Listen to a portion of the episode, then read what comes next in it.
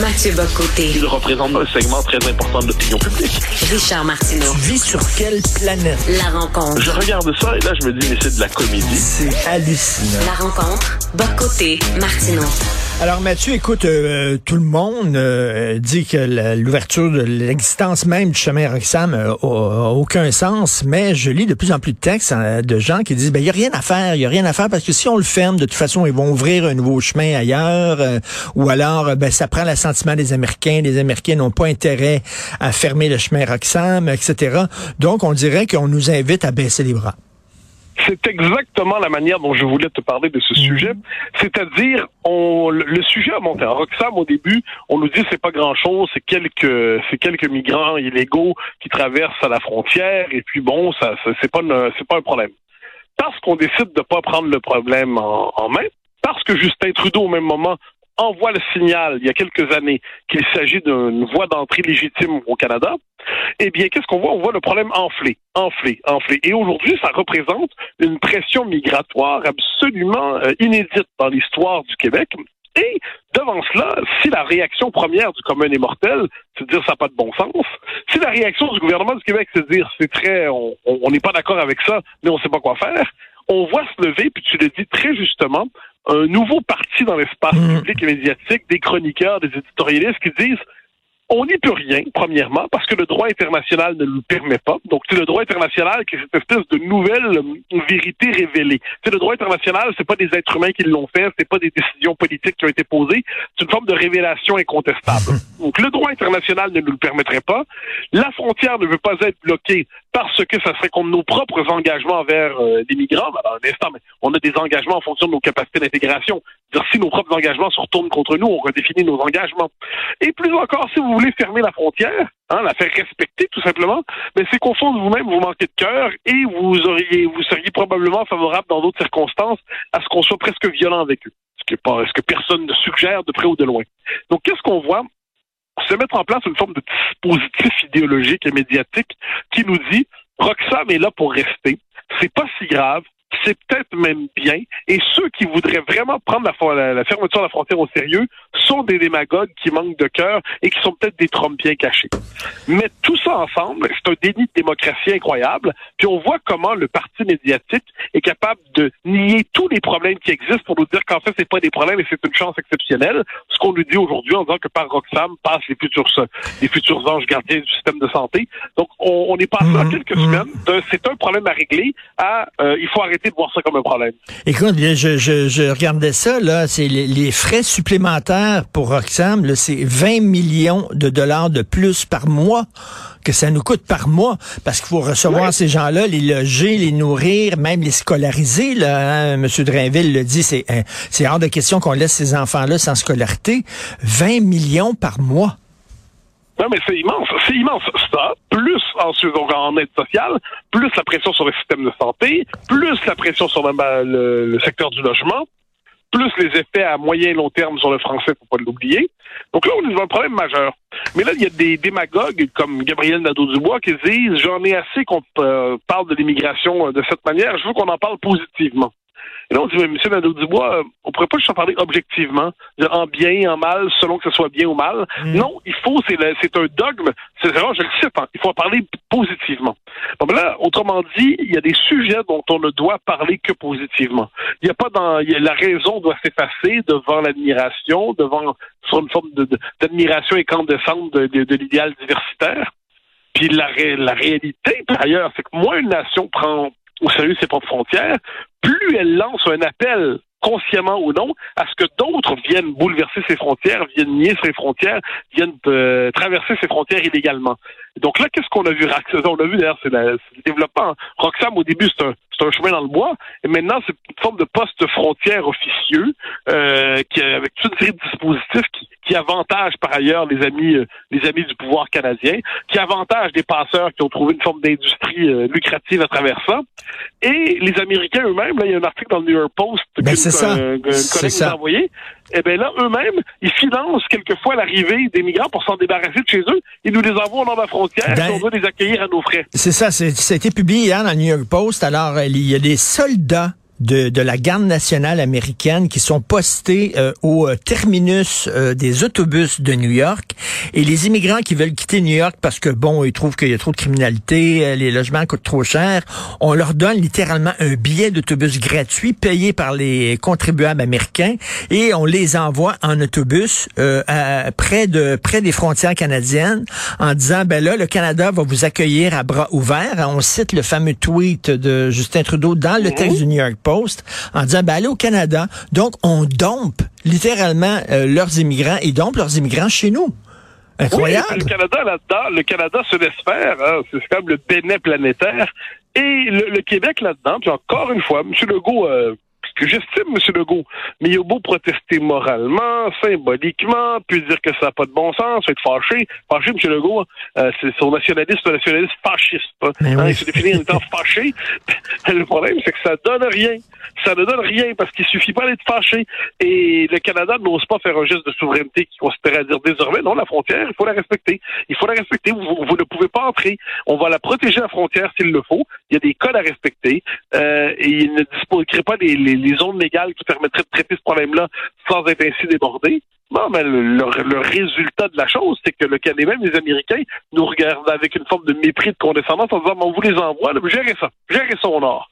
Donc, non seulement le Québec est pris avec la, je dirais, la condescendance de ses propres élites, il est pris avec le fait que le, régime canadien n'hésite pas à miser sur l'immigration massive, euh, puis euh, historiquement, puis même en ce moment, euh, pour faire pression sur le Québec de bien des manières. Et là, le gouvernement, mais en fait les Américains, décident de nous traiter nous-mêmes comme le, lieu d'aboutissement de l'immigration dont ils ne veulent pas.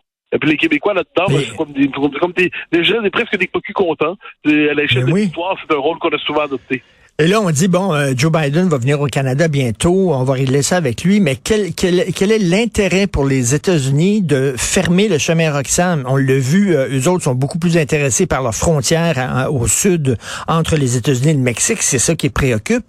Et deuxièmement, ben, les autres, ils, ils dompent leurs immigrants chez nous par le chemin Roxham. Alors, pourquoi il fermerait? Et, voilà, donc là, faut, un moment donné, il faut se décider. C'est que je, sais qu'à côté d'un empire, c'est difficile de faire des gestes de souveraineté. Hein. Puis je suis le premier conscient que on fait pas ce qu'on veut à côté des Américains. Mais on devrait quand même être capable de faire un peu. Puis dire non, désolé, ça, ça passe plus. On est désolé, ça passe plus. Donc là, on dit oui, mais techniquement, qu'est-ce que vous allez faire? Les solutions techniques sont nombreuses. Euh, il s'agit seulement d'avoir soit de l'imagination, soit de regarder ce qui se fait ailleurs. Euh, donc ça va de bloquer la frontière, à faire en sorte que le Canada devienne un pays un peu comme le Danemark a décidé de faire, un pays qui est finalement tout à fait, qui n'est pas hospitalier pour ceux qui ne respectent pas les règles. Je pense que c'est ça la question. C'est-à-dire, si vous respectez pas les règles pour rentrer, le pays sera pas hospitalier. C'est comme ça, c'est tout, on n'y peut rien, il faut l'accepter. Mais pour l'instant, ça, nos, nos, nos, élites médiatiques nous disent que c'est anti-humaniste, comme d'habitude. Ce sont des spécialistes en la matière de l'impuissance programmée pour une collectivité. Et si jamais on se plaint, ben on est raciste. Toujours, toujours, toujours. On est raciste, xénophobe d'extrême droite parce qu'on veut faire respecter les frontières. Il hein, faut jamais oublier. Le, le racisme aujourd'hui désigne toute forme de critique de, de l'immigrationnisme ou de du, du, multiculturalisme. On, est habitué, on le, dé, on le dénonce souvent, mais pour nos élites médiatiques, ça demeure quand même le premier réflexe que celui de la diabolisation. Euh, écoute, autre sujet, euh, Mathieu, Emmanuela Lambropoulos, alors cette députée libérale, bon, elle avait été forcée de démissionner du comité des langues officielles parce qu'elle avait nié le déclin du français au Québec. Elle en remet, elle persiste et signe. Elle est allée euh, devant euh, le, le comité qui étudie le projet de loi C13 sur la réforme de la loi sur les langues officielles et elle a dit que c'est épouvantable au Québec. Elle est allée dans une clinique et le médecin a refusé de lui parler en anglais sous prétexte que la loi 96 lui interdisait de parler en anglais à ses patients, ce qui est faux. Ce qui est faux, ce qui est répété constamment, constamment répété. Euh, alors, elle en remet et pendant ce temps-là, euh, il y a plein de Québécois dont ma douce Sophie, qui ont de la difficulté à se faire euh, traiter en français dans les hôpitaux au Québec. Mais bien sûr, mais bien sûr, puis ça, ça changera pas. Hein. C'est-à-dire que là, mais on, chez Mme Lamropoulos, on est vraiment dans le, la, psychologie des, des, des Rhodésiens de Montréal. C'est-à-dire, euh, c'est à partir du moment où le Québec affirme le français comme langue commune, où on décide de faire que le français n'est pas optionnel chez nous, puis par ailleurs, dans le respect des droits de la minorité anglaise, le respect du droit de se faire soigner en anglais, tout ça, ben c'est vu comme une espèce d'affirmation suprémaciste. Hein. Le Québec existe, il est suprémaciste. Et de ce point de vue-là, Mme Namopoula, c'est représentative de ceux qui finalement n'ont jamais accepté la loi 101 et chaque fois qu'ils ont l'occasion de contester le principe du français langue commune, le font de la manière la plus euh, violente qui soit, quitte à trafiquer les faits, quitte à trafiquer l'histoire, quitte à trafiquer les événements. Pourquoi? Parce qu'il s'agit de jeter par terre le principe du, du français langue commune. Euh, on connaît la méthode, mais, c'est un sans-gêne. Et au Parlement fédéral, je précise que son discours est assez, dans les faits, c'est le discours qui est assez dominant au Parti libéral du Canada quand les micros sont fermés. C'est quand même cette vision-là qu'on a du fait français au Québec, puis ça changera pas. Et lorsqu'elle avait justement remis en question l'idée que le, la réalité, finalement, que il y a un déclin du français au Québec, elle avait dit ouf, j'ai besoin de le voir pour le croire. Elle disait ben moi j'ai besoin de le voir pour le croire qu'un médecin d'une clinique lui a dit qu'il ne peut pas parler en anglais à une de ses patients. Je, suis convaincu que c'est une invention. Mais bien sûr. Moi, personnellement, à moins qu'on le contraire, c'est de, la, c'est de la bullshit, comme on dit en québécois. Ça, ça, je, je n'en crois rien. Je n'en crois rien. Mais cette espèce de, de récit victimaire, cette sorte de, de fake news au service de la diabolisation du français, ça s'accumule, ça se normalise, puis ça, ça devient notre quotidien. Donc, être capable de rappeler simplement la situation réelle du français au Québec aujourd'hui passe sur une forme de provocation anglophobe. Puis de l'autre côté, de l'autre côté, on a justement des députés fédéraux qui considèrent en fait que le Québec devrait une fois pour toutes se soumettre au trudeauisme, et s'il ne le fait pas, il est raciste.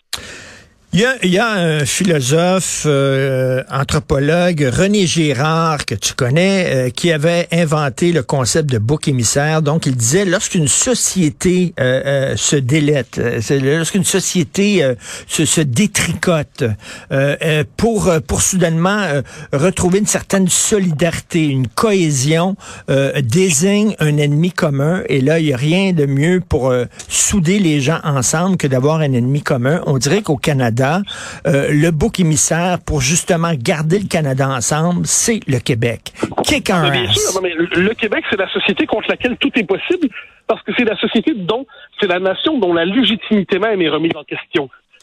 Parce que dans la, diversité canadienne, qu'est-ce que c'est? C'est toutes les minorités, toutes les communautés peuvent exister, mais chacune dans le grand ensemble du Canada post-national.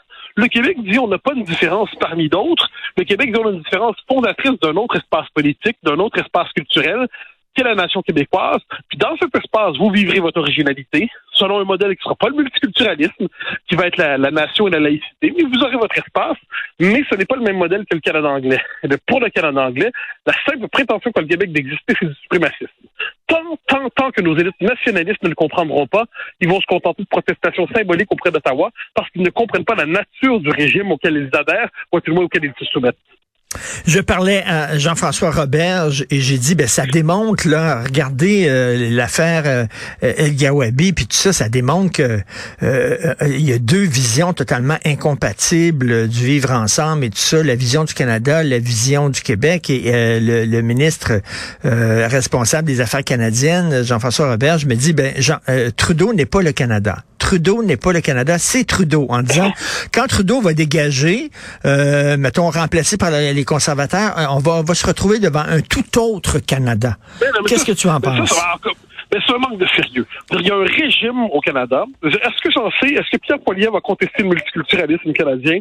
Non. Non. Est-ce que la démographie va soudainement changer parce que Pierre Poilievre va devenir premier ministre? Non. Est-ce que la Constitution canadienne va changer? Non. Est-ce que le les juges de la Cour suprême vont changer? Non. Ben, alors tout ça, c'est ça le Canada. Donc, indépendamment, le Canada, que ce soit Trudeau au pouvoir ou Poilièvre, dans les faits, c'est un Canada qui est un, pays où le, multiculturalisme est un régime, c'est un principe qui fonde l'État. Mm. Et le, post, le Canada post-national, c'est dans sa définition même.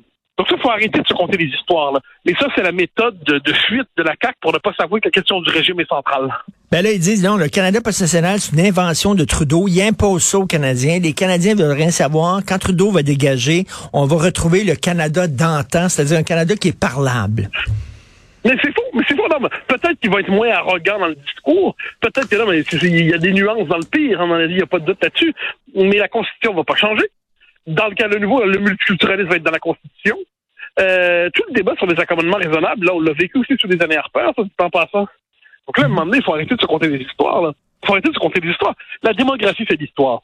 Et la démographie canadienne fait en sorte que le peuple québécois, sa mmh. présence est désormais euh, jugée intolérable. Et puis, par ailleurs, si Jean-François Roberge considère qu'il est possible pour le Canada de se donner une telle majorité, même si on entre dans sa thèse, mais le fait que ce Canada-là soit au pouvoir aujourd'hui, les circonstances historiques ne font-elles pas en sorte qu'il devrait lui dire, bon, manifestement, ce régime porte en lui une virtualité anti-québécoise. Mais ce que l'on sait, faut pas se tromper, le parcours politique de Jean-François Roberge, c'est quoi? C'est un indépendantiste. Donc, il est obligé de s'inventer des raisons pour faire croire qu'il veut pas l'indépendance.